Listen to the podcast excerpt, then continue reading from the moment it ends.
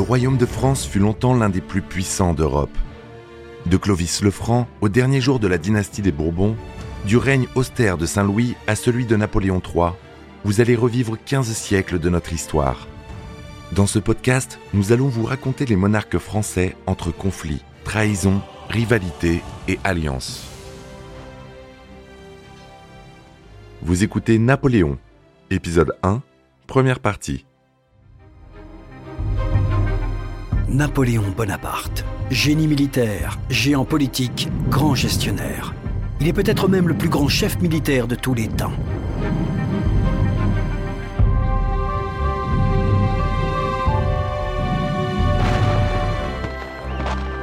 C'était un officier d'artillerie au départ, c'est-à-dire un homme qui calcule, qui travaille la balistique, qui travaille les emplacements. Jean-François Beige, écrivain. Toutes ces stratégies de guerre ont été écrites, minutées. C'était vraiment quelqu'un de très rationnel. Napoléon s'est servi du nationalisme naissant de la France révolutionnaire pour bâtir le plus grand empire d'Europe depuis les Romains. Comparé aux héros de l'Antiquité qu'il admirait entre tous, Alexandre le Grand, Napoléon ne descendait de personne et il a su créer sa propre légende. Son énergie hors du commun, son intelligence supérieure et son esprit rebelle lui permirent de conduire sa nation d'adoption vers une gloire sans précédent. Il pense toujours et encore pouvoir bouleverser le monde. Michel de Decker, écrivain d'histoire. La preuve en est que le thaler à Vienne, la monnaie, va prendre une valeur considérable à l'annonce de la mort de Napoléon. C'est-à-dire que, à l'agonie, il faisait encore trembler l'humanité. Une fois sa puissance établie, il se construisit un personnage sur le modèle de César, l'homme d'État et général romain. Et à cause de cela, il fut considéré comme un libérateur et un tyran, un héros et un criminel. Son désir de puissance et sa détermination sans faille le menèrent au triomphe, puis à la défaite.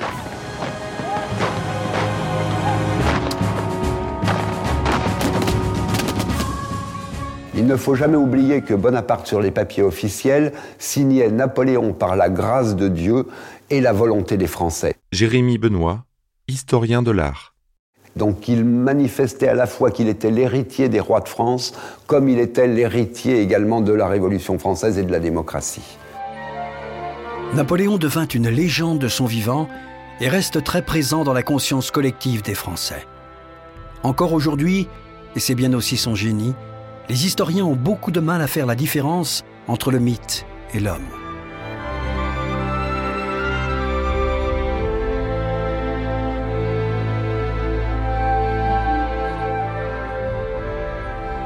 Napoléon Bonaparte est un petit bonhomme qui naît à Ajaccio, donc rue de la mauvaise herbe tout de même, ça ne s'invente pas. Et euh, il est bichonné par sa maman parce que sa maman l'adore, euh, il est né le jour du 15 août en plus. Le futur empereur des Français est le second des huit enfants de Carlo Maria Buonaparte et de Maria Letizia Ramolino. Pour la population de cette petite île de la Méditerranée, combattre est depuis des siècles un mode de vie pour garder l'indépendance nationale. Sous la domination italienne, le charismatique Pasquale Paoli a unifié les clans qui se livraient des batailles incessantes. La Corse a été achetée par euh, le roi Louis XV à la République de Gênes en 1768. Napoléon est né en 69. Les Français débarquent alors pour occuper l'île et les rebelles sont rapidement écrasés. Paoli s'échappe de justesse et trouve refuge en Angleterre. Carlo Buonaparte, premier lieutenant de Paoli, décide de ne pas le suivre. Il préfère rester sur l'île et pactiser avec les occupants français. Son fils, Napoleone, naît trois mois plus tard. Celui-ci gardera un souvenir idyllique de ses premières années à Ajaccio. Ses parents descendent d'une famille patricienne italienne. Ils jouissent en Corse d'un statut honorable, mais ne sont pas bien riches et doivent lutter en permanence pour garder une influence au sein de toutes les familles nobles qui habitent l'île. L'occupation militaire est pacifique et même bénéfique pour certains, mais la majorité des Corses attend le retour de leur chef parti en exil. Napoléon grandit dans une atmosphère politique. Il juge d'abord sévèrement son père pour son infidélité à la cause de la liberté, mais plus tard il dira à son frère qu'être du côté des gagnants est pour lui plus important que n'importe quel idéal.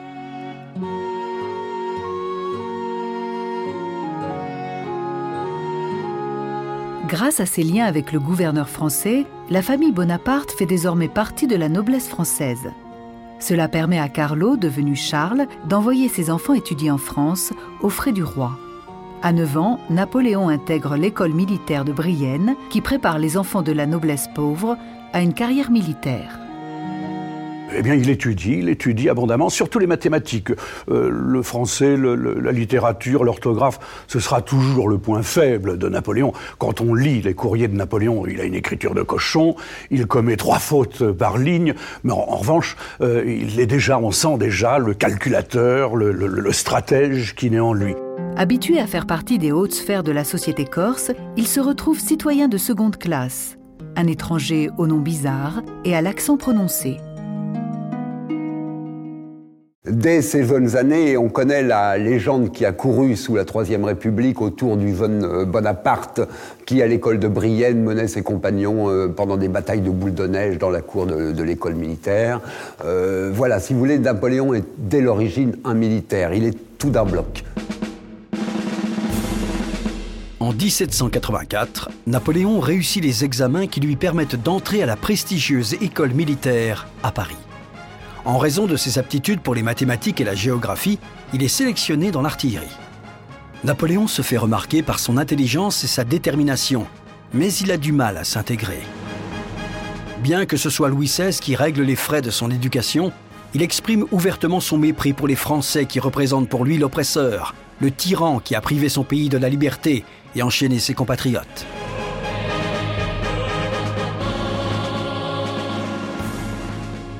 Napoléon devient un lecteur acharné, ce qu'il demeurera toute sa vie. Les biographies d'anciens chefs militaires le passionnent, ainsi que la philosophie, et plus particulièrement les théories de Rousseau sur le droit social. Mais quand son père meurt subitement, le jeune Napoléon se sent dans l'obligation de subvenir aux besoins de sa famille.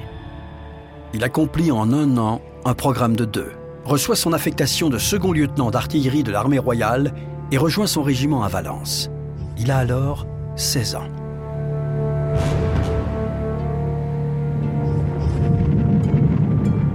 Napoléon sert pendant une année, puis demande un congé de six mois pour aider sa famille à résoudre ses difficultés financières. Pendant ce temps, la monarchie française s'effondre.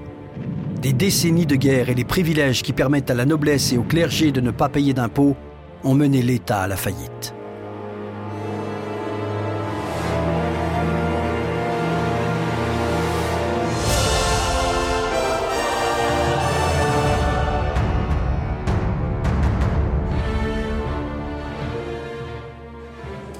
L'espoir renaît quand le roi Louis XVI convoque les États généraux pour trouver une solution au désastre financier. Mais c'est l'impasse politique et la population se révolte.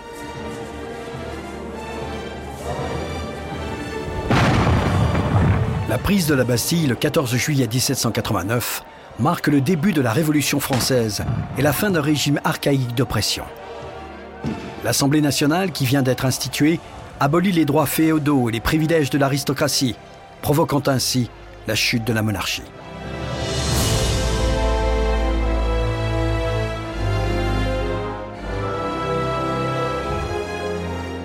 Napoléon voit uniquement dans ce coup d'État ce qui peut favoriser l'indépendance de la Corse. Après la Déclaration des droits de l'homme, la Corse devient un département français doté d'un conseil général.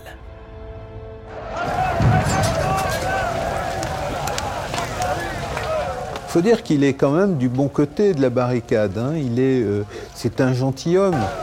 Jean-François Beige, écrivain. Mais il assiste quand même euh, à la Révolution avec l'idée que les rois, euh, les rois faibles, eh bien, adviennent que pour un d'eux. Il croit que s'il y a République, eh bien, il y aura tellement de désordre qu'il faudra peut-être faire appel à un dictateur et sans doute Dès 89, pense-t-il déjà qu'il pourrait être ce dictateur qui remettra de l'ordre dans la République? Napoléon sait que Paoli n'a jamais eu l'intention d'ouvrir les portes de son cercle intime au fils Bonaparte, qu'il juge trop ambitieux. En 1792, la France connaît encore de graves troubles politiques et se retrouve en conflit avec l'Europe. En proie à la ferveur révolutionnaire, la France entre en guerre contre l'Autriche Ne voulant plus se contenter de regarder la France emprisonner ses souverains, l'Autriche et la Prusse sont vite rejointes par la Grande-Bretagne et d'autres pays pour former la première coalition contre la France. La guerre mène à la montée de l'aile radicale du gouvernement, à l'abolition de la monarchie et à la formation de la République française. Euh, la Corse qui sort juste euh, de sa dépendance vis-à-vis de, Gênes, il n'est pas question de lui donner son indépendance. Et à ce moment-là, Paoli, lui, va se rapprocher euh, de l'Angleterre, tandis que les Bonaparte se rapprocheront de la France, et le divorce va aller en s'accroissant, ça va devenir violent, virulent, la maison des Bonaparte est complètement saccagée à Ajaccio.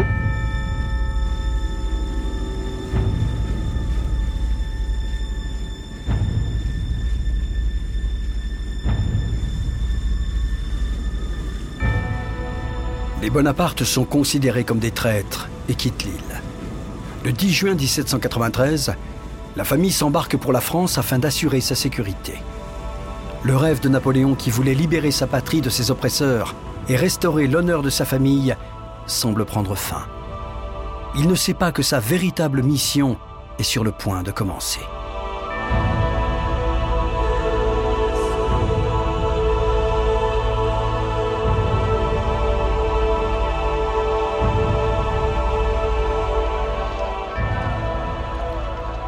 L'exécution du roi Louis XVI en 1793 inaugure le règne de la terreur.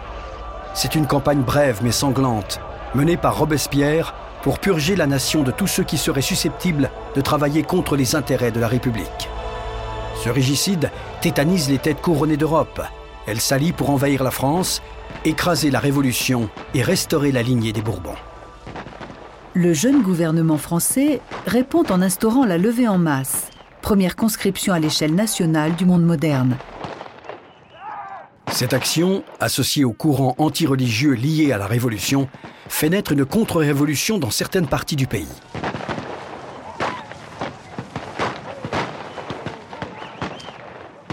C'est une période extrêmement dure. Il ne faut pas oublier non plus qu'en Vendée, on envoie des armées révolutionnaires. Jérémy Benoît, historien de l'art. Ce sont des sans-culottes parisiens pour la plupart, coiffés de bonnets euh, phrygiens et qui se promènent de village en village avec des guillotines. Euh, on sait qu'en six mois, il y a eu 300 000 morts en Vendée. Génocide, on peut bien exprimer le, le terme. Alors il s'agissait de créer la République, d'instituer définitivement, dans l'esprit de Robespierre, qui en est le chef de cette période, euh, d'instituer définitivement la République. Le sud de la France est en état de guerre civile les Toulonnais vont si loin qu'ils invitent les Britanniques dans leur propre port. Les forces françaises se précipitent vers le sud pour écraser la résistance et reprendre Toulon. Amis et compatriotes, Christophe Salicetti, le représentant du gouvernement en mission, est en mesure d'obtenir la nomination de Napoléon Bonaparte à la tête de l'artillerie de Toulon. Celui-ci saute sur l'occasion pour montrer ses talents stratégiques. La stratégie militaire de Napoléon euh, se révèle aussitôt à Toulon. En fait, c'est quelqu'un qui a le coup d'œil. Il a immédiatement le coup d'œil, il est capable de transformer des plans sur le champ de bataille. Il dresse un brillant plan d'attaque. Napoléon a tout de suite vu le point faible. Il a vu que c'était au petit euh, Gibraltar, c'est-à-dire un fort sur les hauteurs de Toulon, qu'il fallait frapper, parce que là, en prenant l'artillerie, aussitôt on pouvait arroser les Anglais qui étaient en contrebas.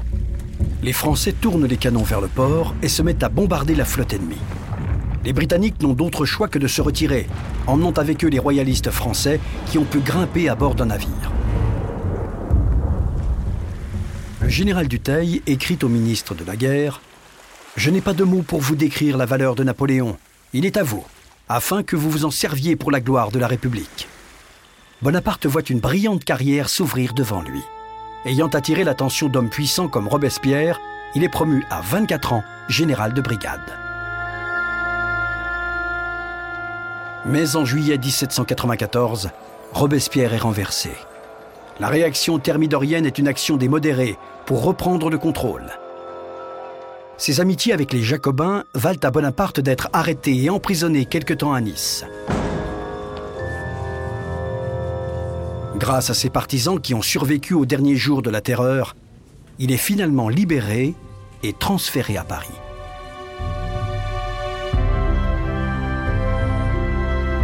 Quand il arrive, le gouvernement met en place une nouvelle forme de république. On va mettre en place le directoire, qui est un gouvernement de cinq personnalités, parce qu'on avait très très peur évidemment du gouvernement d'une seule personne, ce qui avait été le cas avec Robespierre pendant la Terreur. Donc on va mettre cinq directeurs à la tête de l'État, plus deux conseils, le Conseil des Anciens et le Conseil euh, des, euh, des 500, euh, qui sont de simples députés, qui vont instituer les lois. Le directoire, qui exclut la participation des royalistes, provoque bientôt une insurrection le 5 octobre 1795, où 13 vendémiaires en 4. Sous le commandement de Paul Barras, personnage clé du directoire, Bonaparte dirige les opérations de défense des Tuileries et remporte la victoire décisive sur les insurgés devant l'église Saint-Roch. La défaite des rebelles vaut à Bonaparte la protection du nouveau directoire. Il est surnommé le général Vendémiaire et devient commandant en chef de l'armée de l'intérieur. Après l'échec de la campagne de 1795, le directoire prévoit une offensive sur trois fronts pour faire sortir l'Autriche de la guerre. Les manœuvres en Allemagne constituent l'offensive principale, avec une armée frappant à partir du sud-est des Pays-Bas et une autre poussant à partir du sud-ouest. Un troisième corps commandant en chef doit conduire l'armée d'Italie à chasser les Autrichiens du Piémont et de la Lombardie dans le nord de l'Italie. La nouvelle de la nomination de Napoléon Bonaparte à la tête de l'armée d'Italie provoque un choc. L'ancien officier d'artillerie de 26 ans n'a jamais fait manœuvrer un régiment, et encore moins une armée entière.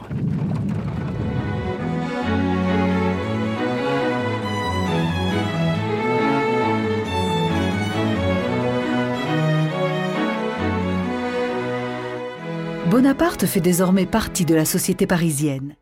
Avenue Montaigne à Paris, dans, une maison qui s'appelle La Chaumière, euh, où allaient généralement Barras et tous les membres du gouvernement, eh bien il va rencontrer tout un tas de jolies femmes qui venaient là euh, parfaitement, j'allais dire parfaitement dénudées, pas tout à fait, mais dans des, dans des tenues tout à fait affriolantes, des robes transparentes, enfin c'était un véritable lupanar, et c'est là qu'il va tomber sous le charme de la petite Joséphine de Beauharnais. C'est une veuve raffinée et sûre d'elle, qui a une inclination pour les hommes de pouvoir. Son mari est mort durant la terreur et elle-même a échappé de peu à la guillotine. Le 6 mars 1796, deux jours avant son départ pour l'Italie, il se marie avec une Joséphine peu enthousiaste. Il va bientôt pouvoir se vanter d'avoir conquis le monde, mais le cœur de Joséphine lui échappera à jamais.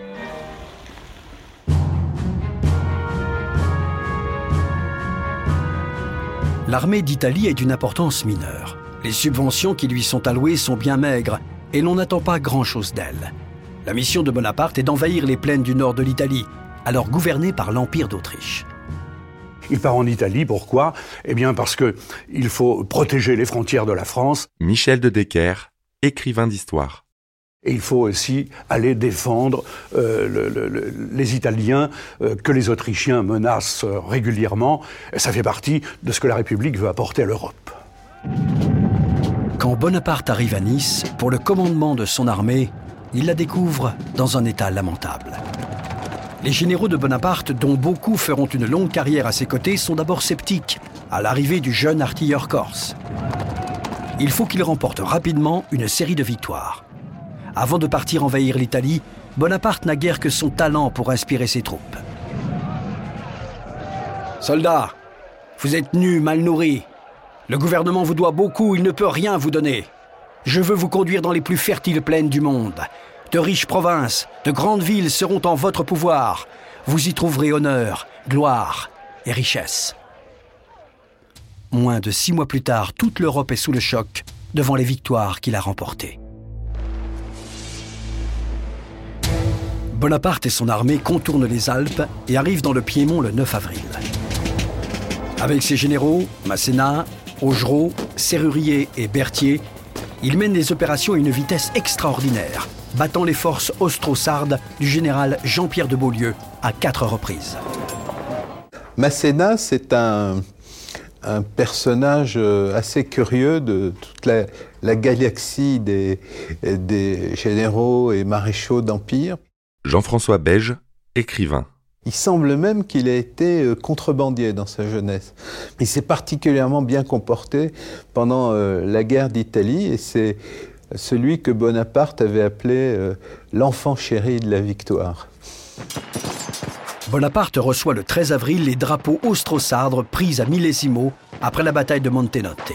Il prend la ville de Dego le 14 et bat les Piémontais à Mondovi le 21. En regardant les Alpes enneigées, il avait déclaré Hannibal a été obligé de les escalader. Nous n'avons fait que les contourner. Bonaparte construit une stratégie souple et rapide, et a une approche tactique très moderne avec des armées qui sont encore en formation rigide. Il conduit ses hommes entre deux corps d'armée ennemies, les force à se séparer, puis attaque et bat une aile après l'autre. Il va perfectionner cette tactique tout au long de sa carrière. Laissant derrière lui l'armée du Piémont, l'intrépide Bonaparte et ses généraux avancent vers le nord, sur Alba et Kerasco. Ce n'est qu'alors qu'il est enfin en mesure de fournir le ravitaillement et les équipements nécessaires pour réapprovisionner son armée. En réalité, l'armée de, Bonaparte est une armée qui surprend tous les ennemis, qui surprend l'armée autrichienne, qui est froide, guindée. Son armée à lui, c'est quasiment une armée, une armée de brigands.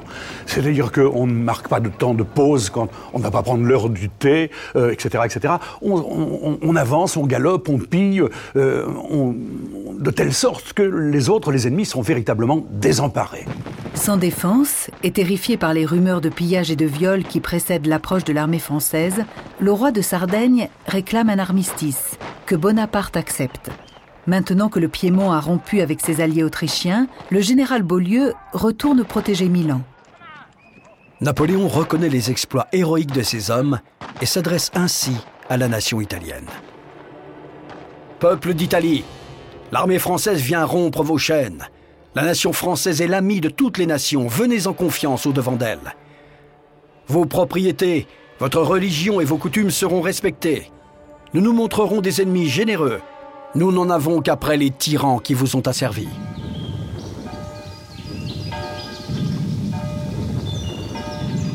En deux semaines, Bonaparte mène une brillante campagne, brise l'armée piémontaise et gagne le respect de ses hommes.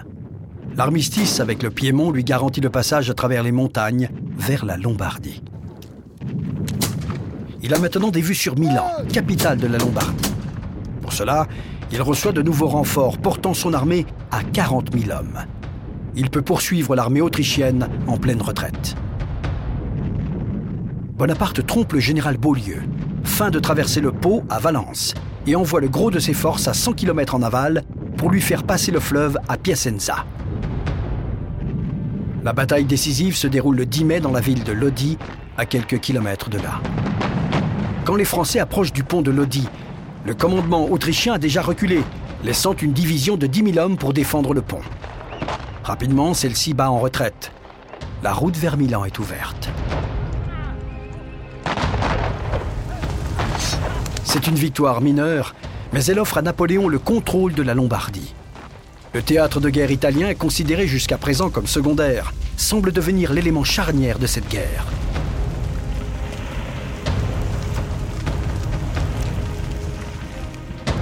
Napoléon dira plus tard Ce soir-là, pour la première fois, je ne me suis pas considéré simplement comme un général, mais comme un homme appelé à décider du sort des peuples. Vous venez d'écouter Roi de France si vous avez aimé ce podcast, vous pouvez vous abonner sur votre plateforme de podcast préférée et suivre Initial Studio sur les réseaux sociaux. Roi de France est un podcast coproduit par Initial Studio et Merapi, adapté de la série documentaire audiovisuelle éponyme produite par Merapi. Cet épisode a été écrit par Thierry Bruand et Dominique Mougenot. Il a été réalisé par Dominique Mougenot. Production exécutive du podcast Initial Studio. Production éditoriale Sarah Koskiewicz et Mandy Lebourg, assistée de Sidonie Cotier. Montage Johanna Lalonde, avec la voix de Morgane Perret.